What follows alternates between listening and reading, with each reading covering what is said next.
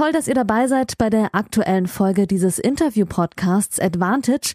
Hier bekommt ihr kostenlos die erste Hälfte des Gesprächs der neuen Folge. Das Gespräch endet nach der Hälfte des Interviews und das gesamte Interview, das gibt's exklusiv auf der Patreon-Seite dieses Podcasts unter www.patreon.com slash advantagepodcast. Und jetzt viel Spaß beim Hören.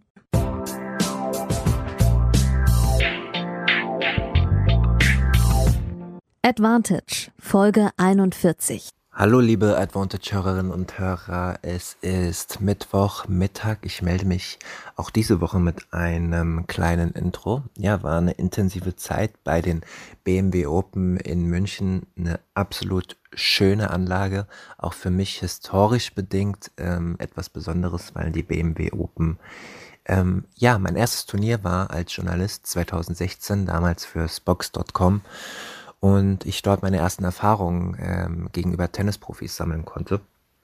Dementsprechend fand ich es auch toll, dass sie mich vorher angerufen haben und gefragt haben, was die besten Tage für mich waren. Ähm, deswegen habe ich die Tage in der Quali auch genommen, bis einschließlich Sonntag über die sozialen Medien. Habt ihr das ja sicherlich verfolgen können. War ich akkreditiert und bin am Sonntagabend dann zurückgereist in meine momentane Heimat. Deswegen ähm, war es die letzten Tage auch ruhiger, nichts mehr auf den sozialen Medien, was mit meiner Recherche zu tun hat. Ich kann mal nur so viel verraten. Gestern ist nochmal eine Pressemitteilung rausgekommen über Diana Jastremska, die etwas überraschend war, äh, wenn man das nicht verfolgt hat. Und ähm, ja, da bleibe ich weiter dran und hoffe bald Vollzug zu melden. Und heute gibt es die neue Advantage-Folge mit einem langen, fast einstündigen Gespräch mit Turnierdirektor Patrick Kühn über die BMW Open und sein Leben als ehemaliger Tennisprofi.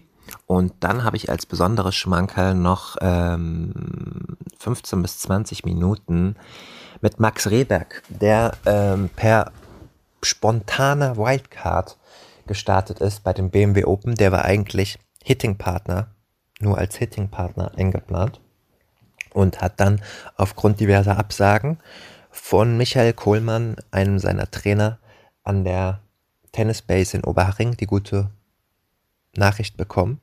Und er hat auch richtig gut gespielt gegen Ricardo Berankes, den ersten Satz 6-1 gewonnen, dann in taffen drei Sätzen verloren und stand danach trotzdem, ja, fast 20 Minuten Rede und Antwort. Ist ja ein Youngster und war schon sehr reflektiert. Ich bin gespannt, was ihr sagen werdet äh, zu dem Gespräch. Wir fangen auch an mit diesem Gespräch und danach folgt das Interview mit dem Turnierdirektor Patrick Kühn zur Hälfte.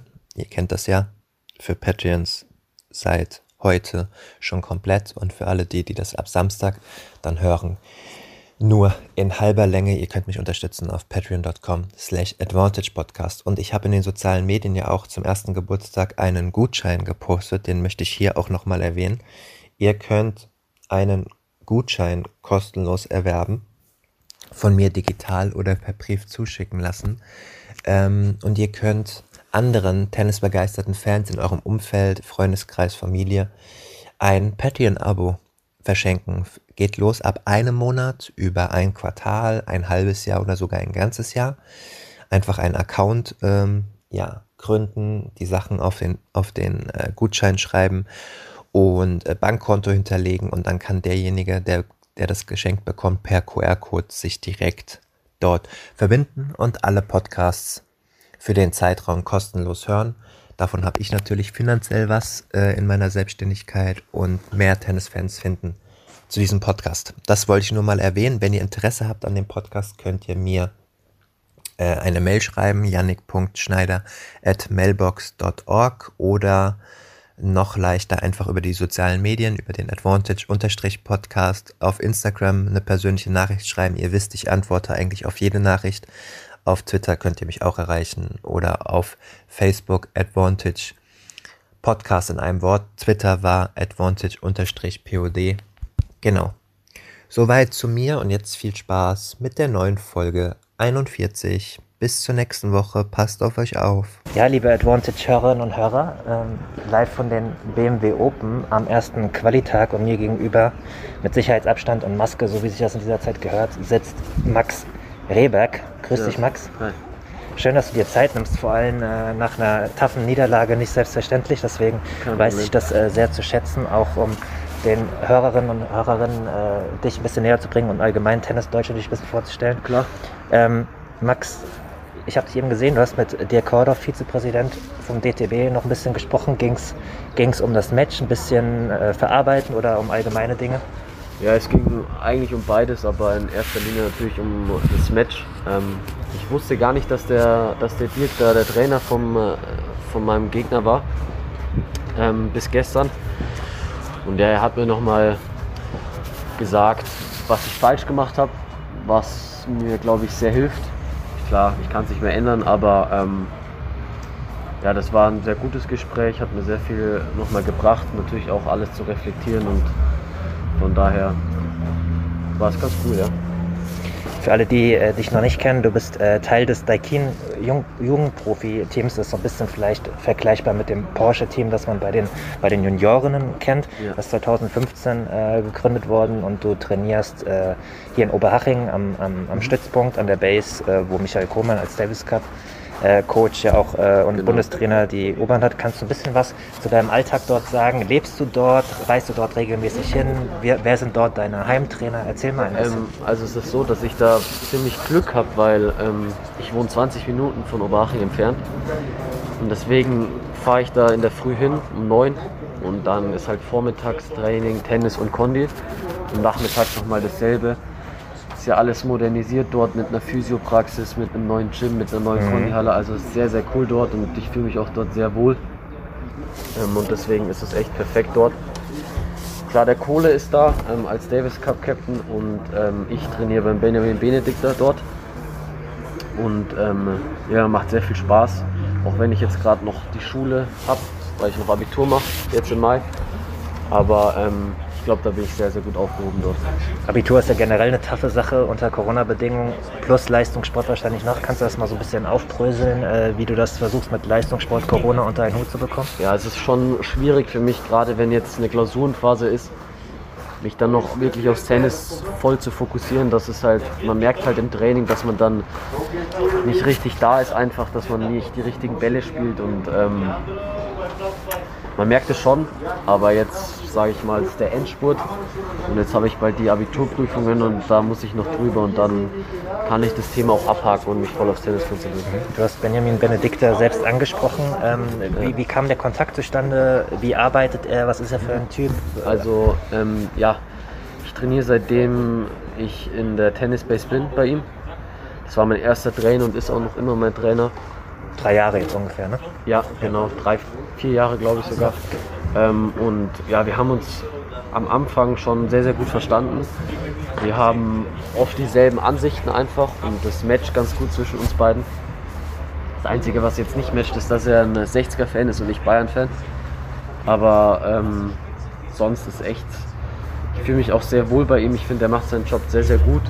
Ähm, gibt sich sehr, sehr viel Mühe und ähm, ist auch immer für mich da, wenn ich ihn brauche, wenn ich auch mal über private Dinge mit ihm reden muss. Ähm, da ist er immer für mich da und deswegen klappt es auch sehr, sehr gut bei uns. Ich hoffe, dass das, Fußballthema nur am Rande im Wege steht, damit die Entwicklung super geht. Das kann ja durchaus heiß hergehen, ne? Nee, 60 ist ja weit unten. Ja, das stimmt. Aber die Rivalität äh, bleibt trotzdem. Ja, klar. Das auf, das auf jeden Fall. Ähm, ja, du, ich habe äh, letztes Jahr zum ersten Mal auch von, von deinen Schlagzeilen gehört. Du hast, du hast sehr, sehr gut gespielt bei der nationalen Turnierserie, die der DTB während der ersten äh, Corona-Krise, nenne ich es jetzt einfach mal, ins Ja. Leben gerufen hat für, für Tennisprofis, unter anderem auch Kevin Krawitz äh, Genau. geschlagen gehabt.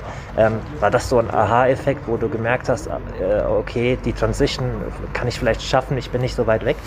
Das war ein bisschen so der Startschuss vielleicht sogar, weil ich habe davor noch nie so wirklich gegen so einen Profi gespielt. Und ähm, das erste Match war auch gegen Janik Hanfmann, da, da war es auch ohne Chance einfach. Da war ich chancenlos und dann ja, habe ich mir einfach das Selbstvertrauen geholt und jetzt bin ich schon mittlerweile, glaube ich, so weit, dass ich weiß, wo, wo ich stehe. Ich weiß auch, wo meine Grenzen sind, wo meine Schwächen sind. Aber ich glaube, dass ich äh, gute Schritte nach vorne gemacht habe, im Training vor allen Dingen auch. Und deswegen ähm, ja, weiß ich, dass ich dort mithalten kann, wie man es auch heute wieder gesehen hat und dass ich auch dahin will. Ja. dein Trainer äh, sagt, du hast bereits ein sehr, sehr gutes Grundlinienspiel, Grund, Grundschläge äh, super. Ähm, ein Schwerpunkt eurer Arbeit, eine Schwäche in Anführungszeichen, was ja normal ist in den Altern, noch Aufschlag und Rückschlag. Ich habe heute große Teile des Spiels gesehen äh, gegen Ricardo Berankes. Ähm, äh, ist dir das heute nochmal bewusst geworden, äh, dass zu wenig leichte Punkte vielleicht kommen über den Aufschlag, auch in taffen Phasen? Ähm. Äh, wie siehst du das Ganze, die Thematik? Ich hatte in einem Interview gelesen, dass er, dass er das sehr, sehr wichtig hält und du vielleicht da sagst, hey, das ist doch gar nicht so, so schlimm. Ja, es ist halt immer, gerade bei den Juniors, wenn ich Juniors spiele jetzt, ist halt der Aufschlag, ist zwar wichtig, aber mhm. ist halt viel Grundlinie einfach noch. Ja. Und da fühle ich mich auch sehr wohl in der Grundlinie, an der Grundlinie. Und immer wenn ich Herren spiele, merke ich eigentlich, wie wichtig erst dieser Aufschlag ist, weil einfach mal 30-0 im Spiel zu haben durch zwei äh, Aufschlagwinner oder so, ähm, das ist halt enorm wichtig. Und heute war, finde ich, so ein Spiel von mir, ähm, wo mein Aufschlag größtenteils sehr, sehr gut gekommen ist und wo ich auch ähm, einige freie Punkte gemacht habe. Klar kann man immer noch besser servieren und daran arbeite ich auch. Aber ähm, ja, Return ist halt auch noch so eine Sache, da werde ich jetzt auch nächsten paar Wochen und Monaten einen Schwerpunkt drauflegen, weil es einfach enorm wichtig ist. Viele wissen ja aus der Tennisszene, dass du deutsche U16-Meister geworden bist, was vielleicht nicht so viele wissen, dass du mehr als ein halbes Jahr davor Pause gemacht hast wegen einer Verletzung. Kannst du oder magst du mal darüber reden, was, was war und was, was dich äh, behindert hat? Ich hatte auch gehört, dass es relativ krass war, auch Richtung Karriereende etc. Ja, es, es war ein Wirbelbogenbruch. Man muss sich das vorstellen, dass es halt von der Überlastung kommt. Mhm. Ähm, und das hat halt, waren enorme Schmerzen. Das hat man halt lange nicht erkannt. Im unteren äh, Lendenwirbelbereich? Ja, genau, fünf, am fünften Lendenwirbel. Und ähm, ja, dann kam eben die Diagnose durch ein CT. Ähm, und ähm, die Mediziner haben, es gab Mediziner, die haben gesagt, kannst vergessen, kannst nie wieder Tennis spielen. Und dann gab es welche, die haben ein bisschen Hoffnung gegeben und haben gesagt, das mit Muskelstärkung und so, das kriegt man wieder hin. Und dann war ich halt drei Monate im Korsett, konnte nichts machen, konnte nicht laufen, gar nichts. Ähm, und ich habe mich dann echt zurückgefightet, habe dann direkt mein ITF gewonnen, mein erstes danach. Und im Nachhinein kann ich nur sagen, dass die Pause schön war. Also ich konnte mehr mit Freunden machen nochmal. Vielleicht war das auch wirklich die letzte Zeit, wo das möglich war durch Corona, durch mein Tennis. Ähm, also ich bin, ich würde nicht sagen dankbar dafür, aber ähm, es war auf jeden Fall kein Rückschlag für mich, diese Pause. Und das hast du komplett im Griff, ist abgehakt oder sind noch Sachen, wo du dein Training umstellen musst oder ein bisschen darauf achten musst, dass der Unterrücken stabil ist? Ja, es ist, ich mache schon noch Übungen, gerade um meinen Rücken äh, zu entlassen. Also da bin ich schon immer noch dran, aber ähm, ich denke da gar nicht mehr drüber nach und ich glaube, wenn ich zu viel drüber nachdenken würde, dann wäre es auch nicht gut. Deswegen ist es so, wie es ist, gerade sehr gut. Du hast 2020 deine ersten Weltranglistenpunkte auch bei den Herren eingesammelt. Hier hast du jetzt eine Wildcard für die Quali bekommen. Kannst du mal äh, Leuten, die in diese Prozesse nicht so eingebunden sind, dass wie sowas zustande kommt für einen jungen Spieler, der an der Ak äh, nicht an der Akademie, sondern ähm, am Stützpunkt trainiert. Ähm, wie ist es zu der Wildcard gekommen? Also ähm, die Challenger Wildcard, die ähm, kam vom BTV damals, weil es waren ja okay. zwei ähm, Turniere in Bayern, Ismaning und Eckental. Ja. Und ähm, ich habe ja ein, eine Chance genutzt quasi und dann meine ersten ATP-Punkte geholt. Und hier muss ich das vorstellen, ich war ja Hitting-Partner äh, noch gestern, habe ich äh, trainiert hier und man hat zu mir gesagt, vielleicht gibt es eine Möglichkeit, wenn noch ein paar absagen, dass du eventuell hier die Chance hast, eine Wildcard mhm. für die mhm. Quali zu bekommen. Und dann, ähm, ja, gestern trainiere ich hier habe ich noch in der Base dann trainiert und dann komme ich nach Hause und der Benny hat schon zu mir gesagt, ja, vielleicht gibt es jetzt doch noch eine größere Möglichkeit und dann ruft mich der Kohle an, Michael Kohlmann, ähm, und sagt halt zu mir, dass ich hier mitspielen darf und ich habe mich riesig gefreut darüber. Ähm, und ich glaube, ich habe es ganz gut gemacht. Natürlich wäre ein Sieg schöner gewesen. Klar, erster Satz überragend, 6-1, aber mal, mal Hand aufs Herz, da ist ja jeder anders. Äh, wie war es vor dem Match? Also ich meine, es ist ja eine andere Atmosphäre, weil leider ja. keine Zuschauer da sind. Ja. Das ist wahrscheinlich ja nochmal aufregender, wobei ja. ich auch über dich gehört habe, dass du das eher liebst. Aber war der Ruhepuls am Anfang brutal oder heute Morgen ultra schlecht oder war es ein ganz normaler Tag? Also ich, gestern war es, finde ich, schlimmer, weil da habe ich mich richtig gefreut. ähm, und dann heute ist halt natürlich was komplett anderes. Ich meine, ich komme hier auf die Anlage, kriege mein Badge, da steht Player drauf oder Spieler. Ähm, dann gehe ich in das Gym und dann sehe ich die ganzen Leute, wie sie da ihre Übungen machen und es ist halt schon sehr, sehr cool, das alles so zu sehen und dann vergisst man auch die Nervosität ein bisschen, weil dann spielt man sich ein, hat man seinen Konditrainer dabei, seinen Coach, der Benny konnte leider heute nicht dabei sein, weil er privat was hatte. Ähm, ja, und mit Ballkindern zu spielen, Zuschauer bin ich jetzt bei den Juniors eh nicht wirklich gewohnt. Deswegen war das jetzt für mich kein Unterschied. Ähm, aber klar, erstes Spiel war, war ich ein bisschen nervös, muss ich ehrlich zugeben. Aber das habe ich gemacht und deswegen ging die dann auch sehr schnell wieder weg. Du hast gesagt, du warst Hitting-Partner. Äh, mit wem hast du hier schon Erfahrung sammeln können und gibt es, gibt es Spieler, zu denen du aufschaust oder von denen du dir was abschaust, äh, wo du sagen würdest, das ist vielleicht sogar dein Idol oder wie ist so dein Mindset, was, was Profi-Tennisspieler angeht? Ja, gestern habe ich mich, mich mit Daniel Masur eingeschlagen. Der hat hier auch noch Hat gewartet, erzählt, ja. aber der ist jetzt nach Rom weitergeflogen. Ja, der war genau. 20 Plätze raus, hat er mir Ja, gesagt. Ja. genau. Aber vielleicht wäre er am Ende sogar noch reingekommen. Ich weiß es gar nicht. Ähm, War, ganz, war ein paar Plätze haben Ja, genau. Also, Ja. aber man muss, das siehst du, weil das ist immer so eine taffe Entscheidung Ja, richtig. die man fällen muss. Richtig. Das sind, das sind natürlich auch Erfahrungen, weil ich gar nicht weiß, was da eigentlich richtig, wirklich abgeht. Ähm, ein Idol, klar, ich habe Roger Federer und die ganzen richtig, richtig guten. Ich glaube, die hat ein bisschen jeder, aber sonst ein wirkliches Idol habe ich jetzt nicht. In der Tennis West Obaching trainiere ich auch manchmal mit Maxi, äh, Maxi Materer, mit Janik, Janik Hanfan.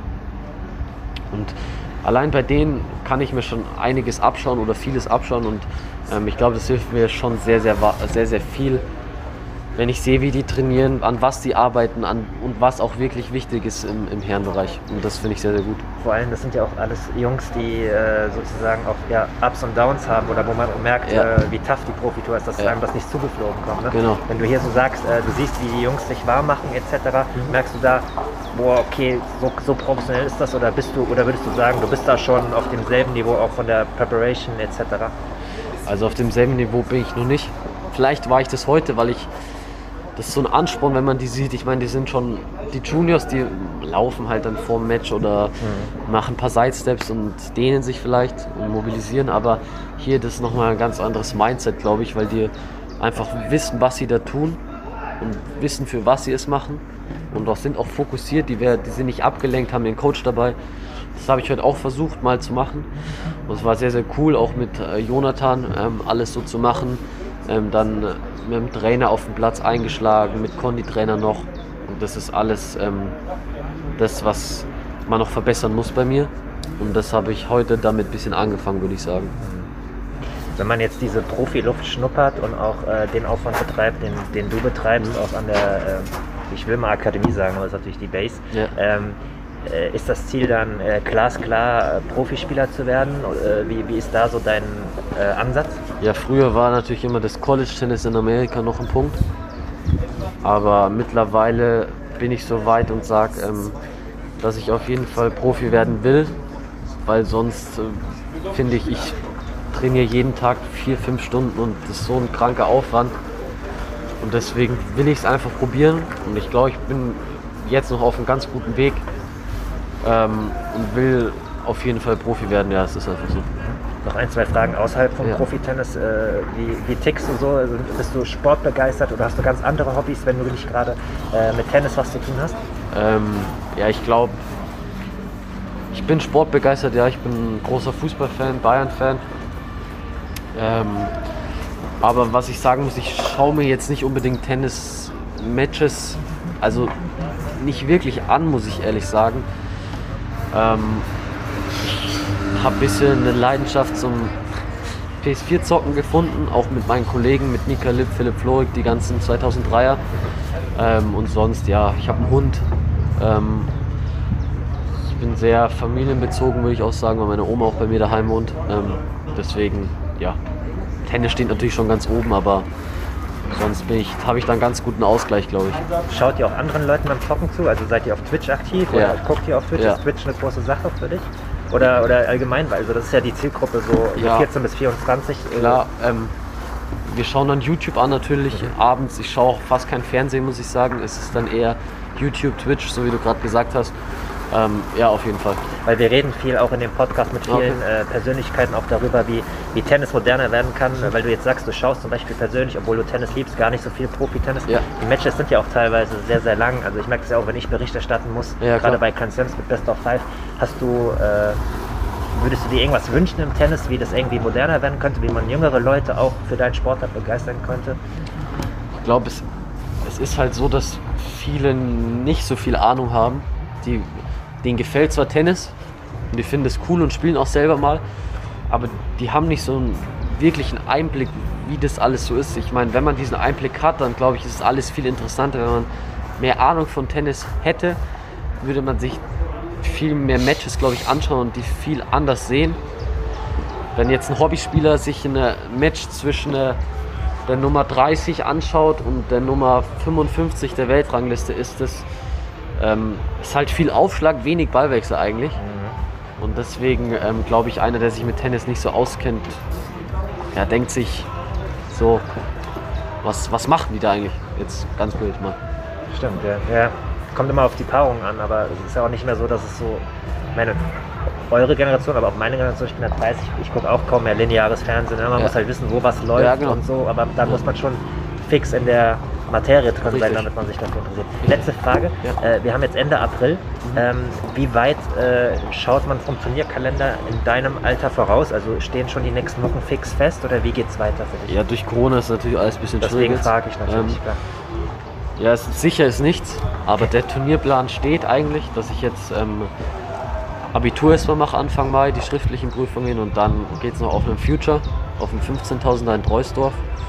Dann ist Hannover geplant, in Deutschland ein Juniors. Das sollten Einser werden und dann ähm, Paris, dann Rasenvorbereitung. Und Paris dann, Juniors natürlich. Ja, ja, und dann Wimbledon Juniors. Das ist der Plan. Hast du ein Ziel für einen jungen Grand Slam äh, oder wo schätzt du dich da ein äh, in, in deiner Altersklasse? Ja, es ist sehr tagesabhängig bei den Juniors. Alles sehr close. Ne? Ja, also zwischen äh, 10 und 80, sage ich jetzt mal, kann alles passieren. Da gibt es jetzt nicht so einen großen Unterschied. Deswegen glaube ich schon, dass da viel möglich ist. Ich meine, ich gehe jetzt auch nicht in ein Turnier rein und sage, ich bin froh, wenn ich zweite Runde spiele. Ist Sand denn dein äh, Lieblingsbelag? Nee, oder? Nee. Okay, was ist also es Hartplatz, eher schnellere Belege, sind meine Lieblingsbelege. Ähm, aber trotzdem kann ich auch auf Sand spielen mittlerweile, daran habe ich auch gearbeitet und Deswegen, ähm, ja, ich will, Ziel habe ich mir nicht gesetzt, aber so viele Matches wie möglich zu gewinnen. Okay, Max, dann erstmal äh, vielen Dank, wie gesagt, dass du dir nach einer Niederlage Zeit genommen hast. Viel Erfolg fürs Abitur. Dankeschön. Und für deine weitere Karriere. Und euch, Danke. lieben Advantage-Hörerinnen und Hörer, jetzt viel Spaß. Gibt ein äh, längeres Interview mit Turnierdirektor Patrick Kühn. Ja, liebe Advantage-Hörerinnen und Hörer, ihr habt es gehört im Intro. Wir sind jetzt bei Folge 40 angekommen. Neue Woche, neues Glück. Letzte Woche ging es um das Turnier, den Porsche Grand Prix in Stuttgart. wir haben ja momentan die deutschen Wochen. Und deswegen habe ich mich rechtzeitig darum gekümmert, den nächsten Turnierdirektor äh, in der Leitung zu haben. Ähm, ich sage guten Morgen, urzeitbedingt, an Patrick Kühn. Ja, schönen guten Morgen. Danke, dass äh, wir ein bisschen Zeit finden, um über unser Turnier zu plaudern das ist auch, ich kann das Danke nur zurückgeben. Ähm, wir befinden uns, liebe Hörerinnen und Hörer, auch wenn das Interview rauskommt, in der Woche, wo das Turnier schon mitten am Laufen ist, in der Woche vorher. Und ähm, das ist alles andere als selbstverständlich, dass sich Herr Kühn äh, Zeit nimmt ähm, als Turnierdirektor der BMW Open. Ähm, seit 2008 unterwegs, äh, aber ihr, liebe Tennisweeks, ihr kennt ihn natürlich auch als Davis Cup Kapitän von 2003 bis 2012. Davor natürlich Tennisprofi gewesen ähm, Weltrangliste im Mai 89 auf High 43 gewesen. Höhepunkt sicherlich Viertelfinale 1988 in Wimbledon. Darüber werden wir später auch noch kurz reden. Und natürlich ganz wichtig und historisch dreimal Davis Cup Sieger mit Deutschland bei allen drei Triumphen 88, 89 und 93. Teil des Teams. Das nochmal für diejenigen als Einordnung, die mit Patrick Kühn nicht so viel anfangen können, was in der deutschen Tennisszene eher eher nicht der Fall ist. Patrick, wir steigen direkt ein. Erste Frage geht immer nicht um Tennis, sondern etwas, um dich auf den falschen Fuß zu erwischen. Aber ich habe jetzt gerade umgeplant, weil, liebe Hörerinnen und Hörer, wir haben im Vorgespräch darüber geredet, dass wir eine Gemeinsamkeit haben und ich möchte das nicht vorenthalten. Ich habe den ersten, der vielleicht nicht unbedingt Fan, aber Sympathisanten des ersten Fußballclub Kaiserslautern hier zu Gast. Äh, Patrick, erklär doch mal ganz kurz, was du mir auch erklärt hast. Du warst in äh, Kaiserslautern auf dem Sportgymnasium äh, und hast deswegen einen Bezug zum FCK. Genau, das ist richtig. Ich bin äh, mit zwölf Jahren auf das Sportinternat dort in Kaiserslautern aufs Heinrich-Heine-Gymnasium mit angeschlossenem Internat und habe dann dort ähm, sehr intensiv an meiner Tenniskarriere gefeilt, schon in jungen Jahren. Und äh, wir sind damals mit unserem Sportlehrer oft zu Fuß zum Betzenberg durch die Wälder marschiert. Ähm, da geht es dann steil berghoch und dann äh, haben wir dort ganz, ganz viele Matches natürlich geschaut vom ersten FCK und da ist meine, meine Leidenschaft in den jungen Jahren für den FCK ähm, gewachsen, will ich mal sagen. Das äh, gipfelt natürlich darin, dass ich da dann auch äh, das 2 zu 1 von Stefan Kunz gegen die Bayern gesehen habe im Jahr, als der FCK dann äh, deutscher Meister geworden ist, direkt quasi vor meiner Nase. Ich weiß noch, Block 9, Stehplatz, ähm, sensationelle Stimmung immer am FCK und äh, ich habe da ganz, ganz tolle Erinnerungen. Ähm, leider sieht es momentan ein bisschen anders aus bei, bei, beim FCK, aber ich habe äh, ganz, ganz tolle Erinnerungen an damals und äh, ja, bekomme fast immer noch Gänsehaut, wenn ich an die Situation damals denke, mit Ronny Hellstrom im Tor, Topmüller im Sturm. Ähm, ja, also es ist lange her, aber es war eine tolle Zeit. Ja, ich bin ein paar Jahre später sozialisiert, gewor äh, sozialisiert geworden für den Verein durch meine Familie. Hatte später dann auch eine Dauerkarte. Bei mir war es 7.3, aber dann schon nach dem Ausbau des Stadions, äh, wie es nach dem WM Ausbau ist. Das soweit zum Fußball. Wir sind ja ein äh, Tennis-Podcast, aber das mit dem Sportgymnasium fand ich noch ganz interessant. Du hattest erzählt, damals fing es an mit, mit Tennis und Judo waren da vorherrschende Sportarten. Ähm, war das die perfekte Vorbereitung äh, für, für deine Profikarriere oder war das, wie kann man sich das vorstellen? War das schon strukturell? Hat da noch jeder so individuell sein eigenes Süppchen gekocht? Kannst du da noch einen kurzen Einblick geben? Na, es war sehr, sehr hilfreich für mich, denn ich ähm, hatte natürlich schon Ambitionen. Im Saarland war ich 78 im, im Endspiel der Jugendmeisterschaften und dadurch habe ich auch die Chance bekommen, nach Kaiserslautern zu gehen. Es war eine Riesenerleichterung auch für meine Eltern, was die Fahrtwege angeht. Und für mich war es einfach ein tolles Modell, weil ich eben Schule und Tennis vereinbaren konnte und auch vereinen konnte, praktisch in einer Örtlichkeit. Und wir hatten damals äh, tolle Lehrer, tolle Trainer dort und es war ähm, zusammen mit Judo waren zwei Sportzweige dort äh, aufgemacht, die dann quasi auch das Fundament äh, mitgebracht haben für alle, die dort waren, ähm, dann diese, diese Zeit, die man einspart, auch effektiv zu nutzen. Ansonsten kennen das viele Eltern natürlich auch. Man hat durch die Fahrtwege auch viel Zeit, die man, die man verliert und es ist viel zu organisieren. Es war eine große, große Hilfe und es war auch eine schöne Zeit äh, jetzt in der Rückbesinnung. Sehr gut. Ähm, wir wollen heute über die BMW Open reden und im zweiten Teil ein bisschen über, über deine Karriere als Spieler und, und, und nach der Karriere. Ähm, ich hatte ja schon eingangs gesagt, seit 2008 bist du mittlerweile also mehr als einer Dekade bei den BMW Open in Charge. Kannst du mal ganz kurz skizzieren, wie es damals dazu kam? Es war ja zu der Zeit, wo du auch äh, Davis Cup Kapitän warst. Wie hat sich das entwickelt in München? Das war damals so, dass ich 2007 einen Anruf bekommen habe von äh, dem damaligen Veranstalter und Organisator der BMW Open, Klaus Zyron, der mich gefragt hatte, ob ich denn als Backup sozusagen zur Verfügung stehen kann. Man muss dazu sagen, dass zum damaligen Zeitpunkt ähm, Rudi Berger, der lange Jahre auf der ATP-Tour als äh, Schiedsrichter unterwegs war und dann auch Turnierdirektor vor mir war bei den BMW Open, leider sehr, sehr schwer erkrankt ist und ähm, Klaus Thüren mich dann gefragt hat, ob ich ähm, einspringen könnte, falls äh, ich gebraucht werde. Ich habe dann gesagt, ich mache das natürlich, selbstverständlich. Ich möchte es aber nicht an die große Glocke hängen, denn äh, Rudi Berger ist nach wie vor Turnierdirektor. Ich bin da, wenn es brennt. Ähm, und ähm, dann ja, muss man leider sagen, dass Rudi Berger ähm, einige Wochen nach dem Turnier 2007 leider, leider verstorben ist. Und ähm, dann im Herbst ähm, hat Klaus Thüren mich dann gefragt, ob ich denn äh, das Amt von Rudi Berger übernehmen möchte. Er würde gerne mit mir zusammenarbeiten und für mich war das eigentlich selbstverständlich, auch diesen Weg, den Rudi Berger mit Klaus Thüron damals gegangen ist, äh, weiterzuführen. Ähm, und äh, ja, so ist das alles entstanden. Wir haben dann noch viele, viele Jahre auch den Rudi Berger Cup ähm, mit ins Turnier integriert. Jetzt leider auch durch die Corona-bedingte Situation ähm, in diesem Jahr nicht umsetzbar. Aber ansonsten haben wir immer noch Rudi Berger in unserem Herzen und in unserer Erinnerung als langjähriger Turnierdirektor der BMW Open vor meiner Zeit. Das klingt sehr schön und äh, menschlich und du sprichst es leider ja schon an, die ähm, Corona-Pandemie herrscht immer noch vor. Ähm, ihr wart letztes Jahr auch schon Leidtragende dadurch, dass euer Turnier nicht stattfinden konnte. konnte. Ähm, wenn wir das Ganze mal ein bisschen verknüpfen, auf, auf deiner Homepage steht, ähm, als Turnierdirektor sozusagen, dass du ähm, zuständig bist für die sportlichen Belange und für die generelle ähm, ja, Organisation und für den sportlichen Ablauf. Jetzt weiß man ja, dass in der Realität ein Turnierdirektor auch ähm, mal grob gesagt Mädchen für alles ist, sehr spontan und das eh schon sehr, sehr anstrengend ist. Ähm, Hand aufs Herz, wie aufreifend, wie nervenaufreibend ist es jetzt in der Woche vor dem Turnier unter den Corona-Bedingungen? Also es ist in den, äh, in den Wochen bis hin zum Turnier immer sehr aufregend und es ist natürlich sehr, sehr viel los. Grundsätzlich, dieses Jahr war besonders viel los, ähm, besonders im Hinblick auf viele, viele Videocalls, ob es denn Zoom war oder Teams-Calls. Ähm, ich hatte noch nie so viele Telefonate, Videokonferenzen wie in den letzten vier Wochen, auch bedingt durch Corona selbstverständlich. Aber ich, ich bin jemand, ich mag das. Ich mag diese Intensität. Ich mag auch gerne ähm, projektmäßig arbeiten. Und die BMW Open sind ja, wenn man so will, dann immer auch ein Projekt. Die Zeit nach dem Turnier ist ja dann eine etwas ruhigere Zeit, bezogen auf die Turnierdirektoren-Tätigkeit. Aber im Vorfeld diese Spannung, die Intensität, wenn es dann auch spät in die Nacht reingeht. Ich mag das und ähm, ich organisiere auch sehr gerne.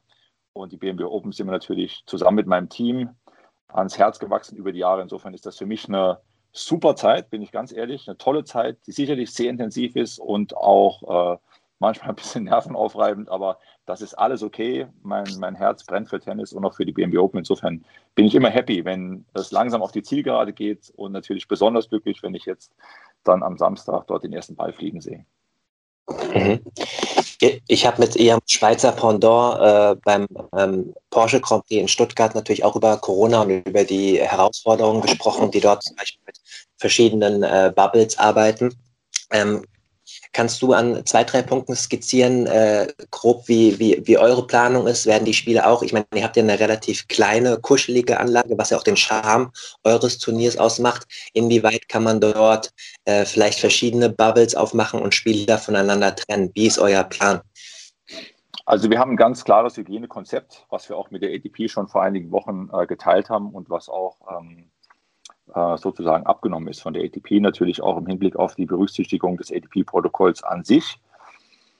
Ähm, wir haben unsere auf der Anlage bei uns zum Beispiel den ganzen Bereich von, von Clubhaus bis hin zum ähm, Fitnesscenter, was angeschlossen ist, äh, und äh, den drei Matchplätzen, auf denen wir spielen. Das ist der komplette, wenn man so will, Tier-One-Bereich. Dazu gehören Spieler plus ihr Betreuerteam. Das sind die engsten Mitarbeiter auch, die für die Umsetzung des Turniers äh, gebraucht werden, die sich dort aufhalten dürfen. Das sind natürlich Menschen der ATP. Das bin ich und äh, we einige wenige Mitarbeiter noch von äh, MMP, unserer Agentur auch, die das Turnier ja umsetzt. Und äh, insofern haben wir dann aber auch abgetrennt davon die Tennishalle, die wir natürlich nutzen, wo unsere ganzen Büros drin sind, wo wir dann auch die Örtlichkeiten für die Ballkinder nutzen, Linienrichter, und ähm, jegliches ähm, Hilfspersonal, was uns unterstützt in der Umsetzung des Turniers, auch nutzen können. Ähm, wir haben dazu, muss man auch sagen, ähm, in unserem Spielerhotel eine tägliche Möglichkeit zum Testen. Wir haben auf der Anlage verschiedene Eingänge auch. Einen Eingang rein für Spieler und das Spielerbetreuerteam, einen anderen Eingang auch für, für beispielsweise ähm, Linienrichter und auch andere Offizielle äh, an beiden Eingängen können wir auch testen. Also wir sind da wirklich sehr, sehr professionell aufgestellt und haben auch das Glück, dass wir mit unserer Agentur, mit MMP Event, eine Agentur haben, die in der Corona-Zeit ähm, sehr viel Erfahrung sammeln konnte in der Vergangenheit, da sie bereits für Pro7 Sat1 auch viele Shows umgesetzt haben. Und äh, von daher haben wir zum einen viel Erfahrung mit im Team, zum anderen auch natürlich die professionelle, Herangehensweise. Unser Anspruch ist einfach der, dass jeder, der kommt und auch geht, sich so sicher fühlt, wie es nur geht und wir äh, das Turnier vom ersten bis zum letzten Tag natürlich professionell und auch sehr sicher für alle Beteiligten umsetzen können. Mhm. Kleiner Einschub noch an dieser Stelle äh, von mir, auch aus, aus journalistischer Sicht. Ich habe heute Morgen äh, erst die, die Bestätigung bekommen für Akkreditierung. Ist ja dieses Jahr auch nicht ganz einfach. Ähm, auch von äh, Agentur gesagt bekommen, dass nur zehn, zehn äh, Journalisten pro Tag erlaubt sind und da sind schon die Journalisten mit einbegriffen. Dementsprechend habe ich mich jetzt, und das war auch äh, übrigens ein toller Service, das auch nicht jeder, äh, nicht jedes Turnier hinbekommt. Ich habe vor einer Woche einen persönlichen Anruf bekommen wo dann auch gefragt wurde, was für mich die besten Tage wären. Und ich habe dann auch gesagt, als freier Journalist, der ja nicht in München arbeitet für lokale Medien, ähm, dass ich da nicht den lokalen Medien die Plätze wegnehmen äh, möchte und bin jetzt sozusagen während der Quali Freitag, Samstag und Sonntag akkreditiert, wo ich dann auch so ein bisschen meine zeitlosen Sachen äh, einsammeln kann. Und in der Mail heute, Patrick, das weißt du sicherlich auch, stand auch drin, dass es auch für Journalisten on-site die Möglichkeit geben wird, morgens einen Antigen-Schnelltest zu machen, um dann in Absprache mit der AT und Martin Dagas auch ähm, mit Abstand zwar, aber direkten Kontakt zu den Spielern haben zu können, was, was äh, ja ein sehr guter Service ist. Äh, und da dachte ich, das gebe ich jetzt euch auch nochmal, liebe, liebe Hörerinnen und Hörer, mit, ähm, ja, mit auf den Weg, dass es äh, nicht einfach ist, natürlich nicht optimal, aber ähm, ja, das Beste daraus gemacht wird. Das wollte ich gerade nochmal so ein bisschen ergänzen. Ähm, Patrick, lass uns ein bisschen übers Teilnehmerfeld sprechen, das, wie ich finde, ähm, ja, das Beste herausgeholt worden ist, sozusagen aufgrund der Umstände. Ich möchte anhand des Beispiels von Yannick Sinner mal ein bisschen den Prozess beschreiben von dir als Turnierdirektor, wie man so einen jungen, aufstrebenden und in aller Munde sich befindenden Spieler für ein ATP 250er Turnier gewinnt. Kannst du mal sagen, wann der erste Kontakt mit äh, Yannick oder seinem Team, seinem Management kam? Also der erste Kontakt mit seinem Management, das liegt sicherlich ähm, schon bestimmt drei, vier Jahre zurück. Ähm, das liegt einfach daran, dass ich ähm, seinen Manager schon viele, viele Jahre auch kenne ja. und natürlich äh, schon relativ früh mitbekommen habe, dass äh, Yannick Sinner enormes Talent hat und auch wahrgenommen habe, wie auf der Tour über ihn gesprochen wurde. Und äh, natürlich habe ich dann auch mit, mit Lawrence, so heißt der Manager, gesprochen und habe gesagt, Junge, der muss nach München kommen. Die BMW Open sind ein perfektes Turnier für ihn. Ähm, er spricht auch Deutsch. Das ähm, war für mich auch ein, ein interessantes Thema. Und ähm, von daher sind wir eigentlich ständig in Kontakt geblieben. Und ich muss auch sagen, dass äh, Yannick Sinner für mich jemand ist, der auch sportlich ein, ein äußerst gutes Umfeld hat mit Riccardo Piatti, ein sehr, sehr erfahrener Trainer, auch vom Management her sehr gut geführt wird. Also das passt alles. Ähm, er selbst ist sehr, sehr sympathisch auch. Und ähm, ja, wir hatten dann 20 leider die Situation, sprich im vergangenen Jahr, dass wir nicht spielen konnten. Ja. Ähm, und ähm, deshalb freuen wir uns umso mehr, dass er dieses Jahr dann auch ähm, zu uns kommt, nach München erstmals bei uns spielt. Und natürlich haben wir uns besonders gefreut, dass er jetzt auch im Miami-Finale gespielt hat beim Tausender-Turnier. Und er ist einer, der auf dem Weg ist nach vorne, der mich, äh, ist es nur eine Frage der Zeit, bald in den Top Ten aufschlagen wird. Und äh, unser Anspruch in München war es immer schon, dass wir unseren Fans, unseren Zuschauern und Partnern die Top-Spieler, die Top-Stars von morgen auch frühzeitig äh, präsentieren und zeigen. Und von daher haben wir nicht nur mit Janik Sinner, sondern insgesamt vom Teilnehmerfeld her viele, viele sehr, sehr spannende jüngere Spieler, die für die nächste Generation stehen. Du sprichst es an, nicht nur unbedingt auch jüngere Spieler, sondern vor allem auch, das ist für dich vom Timing her natürlich super, Spieler in der Meldeliste, die äh, ja dieses Jahr ähm, herausragend bis, bis gut äh, schon agiert haben. Äh, Karaksev, äh, Fuchsovic, äh, Evans, Hurkacz, Ruth, um die letzten dreimal zu nennen, die natürlich in der letzten Woche oder in den letzten zwei, drei Wochen nochmal richtig performt haben. Da muss dir natürlich, ich meine, man kann ja viel planen als Turnierdirektor. Äh, ja. Aber ähm, kann man natürlich nicht planen. Da muss dir wahrscheinlich ein, warmig, äh, ein schönes, warmes Gefühl äh, im Körper rumgeschwillt sein, als du äh, der letzten Wochen gesehen hast, nehme ich an. Ja, ja, das stimmt natürlich. Das äh, ähm, spielt natürlich absolut positiv mit rein, das ist ganz klar. Ähm, aber ich äh, muss auch dazu sagen, dass ja aufgrund der Tatsache, dass die normale Rangliste im Moment eingefroren ist, für einen längeren Zeitraum ja auch, äh, für mich und für uns dieses Jahr einfach auch die, die Race-Rangliste, ja. die äh, war, auf die wir uns mehr, deutlich mehr fokussiert haben, weil die natürlich die aktuelle Form wiedergibt. Und äh, von daher, ja, ist, ist das natürlich auch, ähm, sag mal, gut in unsere Richtung gelaufen durch die Leistungen der Spieler, was man sicherlich nie so vorhersagen kann. Ähm, aber ähm, diese Rangliste spiegelt eben auch die Form derer wieder und von daher sind wir auch extrem froh, dass, dass wir jetzt sagen können, okay, wir haben so viele Spieler bei uns in diesem Jahr, die eben auch schon ein Turnier gewonnen haben. Sprich Sinner, sprich ein, ein Daniel Evans, ein äh, Fuchsovic, Basilashvili hat Doha gewonnen. Ähm, jetzt hat Evans auch gegen Djokovic in Monte Carlo gewonnen, Kasper Rüth Halbfinale in Monte Carlo, Daniel Evans Halbfinale Monte Carlo, Sinner Hurkash beide Finale in Miami. Das ist alles schon sehr, sehr gut gelaufen und wir haben, das will ich auch dazu noch sagen, da ich ja jetzt gehört habe, dass ähm, du in der Quali ja zu uns kommst, ähm, auch ein sehr, sehr starkes Qualifeld ähm, im Cut von 92. Der Hauptfeldcut ist 71 und in der Quali finden sich dann Namen wie äh, Sebi Korda oder auch äh, junge Finne Rosoguru, der gegen Alexander Zverev in Miami gewonnen hat. Also wir freuen uns, dass es und wir freuen uns besonders, wenn es ab dem ersten Ball richtig spannend ist. Das wünschen wir uns immer für die Fans, für alle und für unser Turnier. Mhm. Das ist natürlich einer der wenigen Vorteile der, der Corona-Krise aus Turnierdirektoren-Sicht, dass natürlich viele Spieler auch Spielpraxis suchen, dass dann auch so eine Quali beim 250er-Turnier so aussieht das ist schon krass, hast du natürlich recht. Namen, den wir gar nicht erwähnt haben, natürlich äh, nicht unterschlagen wollen. Äh, Zugfahrt ist natürlich wieder, oder das heißt natürlich, so selbstverständlich ist das ja nicht, äh, aber wieder.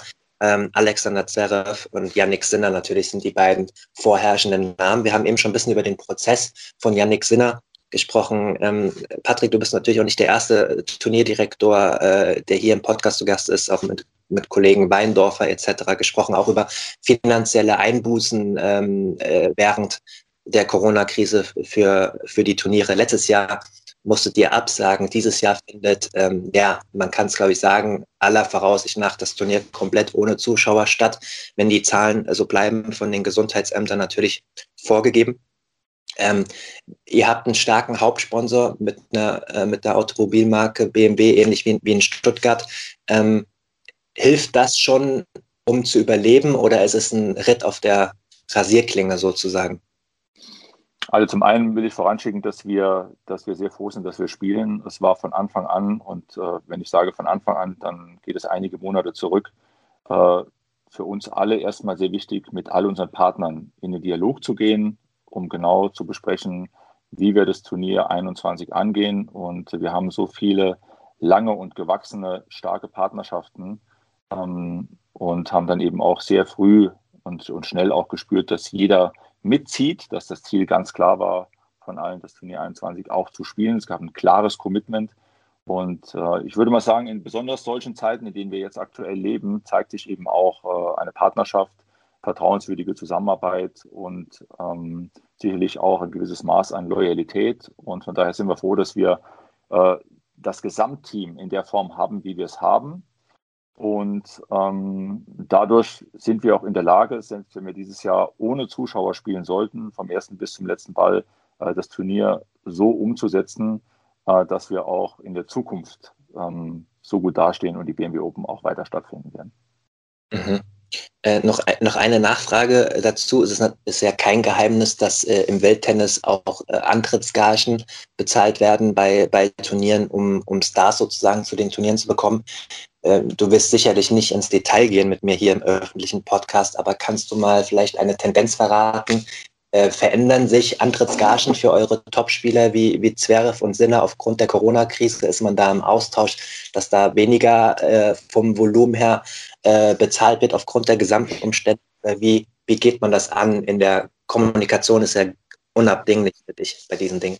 Also auch da muss ich sagen, das äh, geht, geht quasi in die gleiche Richtung wie das, was ich eben gesagt habe. Wir haben, äh, oder in der, in der Form natürlich ich, ich habe da sehr frühzeitig auch das Gespräch gesucht mit, mit äh, Spielern, mit äh, zu, zum größten Teil natürlich auch Managern und habe da auch ganz klar wahrgenommen, dass das eigentlich von allen Seiten hier äh, jedem klar ist, wie die Situation äh, auf der EDP-Tour ist und ähm, jeder auch Verständnis für die Situation hat, natürlich sehr sensibel ähm, auf die Situation, äh, sage ich mal, auch im Dialog mit, mit Spielern eingeht, also sprich zwischen Managern und Spielern und auch da, dass, dass, dass sagen wir, die Wertigkeit und auch die Bedeutung der Turniere. Und ich höre, habe oft auch gehört, Mensch, danke, dass ihr spielt. Danke, dass die BMW Open stattfindet in diesem Jahr. Es ist toll, weil im Endeffekt die Spieler wollen spielen, die Spieler sollen spielen und im Bestfall äh, müssen die Spieler auch spielen, um, um Weltranglisten-Punkte zu sammeln und auch, ähm, ich sag mal, Preisgeld auch zu verdienen. Es gab ja die Lücke jetzt vergangenes Jahr, in denen einige Wochen lang keine Turniere stattgefunden haben und das ist natürlich äh, äußerst bedauerlich äh, für viele, viele Spieler, besonders die, die nicht ganz vorne in der Rangliste stehen. Von daher, ähm, auch da äh, kann ich ganz klar sagen, dass alle zusammengerückt sind und ähm, auch eine, eine hohe Wertschätzung haben, nicht nur uns gegenüber, sondern insgesamt den Turnieren auf der Tour gegenüber, dass ein, ein, ein Turnierplan, so wie er jetzt bei der ADP Tour ja auch immer wieder modifiziert wird und abgedatet wird, auch, auch gespielt werden kann. Verstehe. Ein Thema, das mir persönlich, aber auch hier im Podcast äh, sehr wichtig ist und immer wieder aufkommt, ist die digitalisierte Darstellung von Profitennis der digitalisierten Welt, um auch junges Publikum äh, anzulocken. Im, Im Zeitalter im Jahr 2021, da versucht ja jeder seinen eigenen Weg zu, gang, ich, äh, zu gehen. Und ähm, ich war ja schon begeistert, weil ich mich sehr mit dem äh, Thema auseinandersetze und nicht alles immer feiere, aber weiß, wie wichtig es ist, als ich eure Pressemitteilung gelesen habe, dass ihr dieses Jahr auch ein E-Sports-Turnier ähm, ähm, am, am Rande oder mit einbezieht bei den BMW Open mit äh, 16 der besten virtuellen Spieler ähm, des Spiels Final Ace Tennis, das unter anderem auch, deswegen erwähne ich es, auf Twitch äh, gestreamt wird und auf ran.de, aber twitch.de Twitch ist ja eine Streaming-Plattform, die immer größer wird mit 19 Millionen Menschen pro Tag. Ähm, wie wichtig oder vielleicht kannst du da auch mal den Prozess erklären. Ähm, sowas ist natürlich nicht das, das Allerwichtigste bei einem Turnier, aber dass man da ein junges Publikum ähm, äh, virtuell anbahnt und auch mit dem Turnier in Verbindung bringt, ist ja also für mich persönlich essentiell im Jahr 2021, aber immer noch nicht selbstverständlich. Vielleicht mal ein bisschen den Prozess das war der erste frei zugängliche Teil der neuen Folge. Die zweite Hälfte hört ihr exklusiv auf der Patreon-Seite www.patreon.com slash advantagepodcast.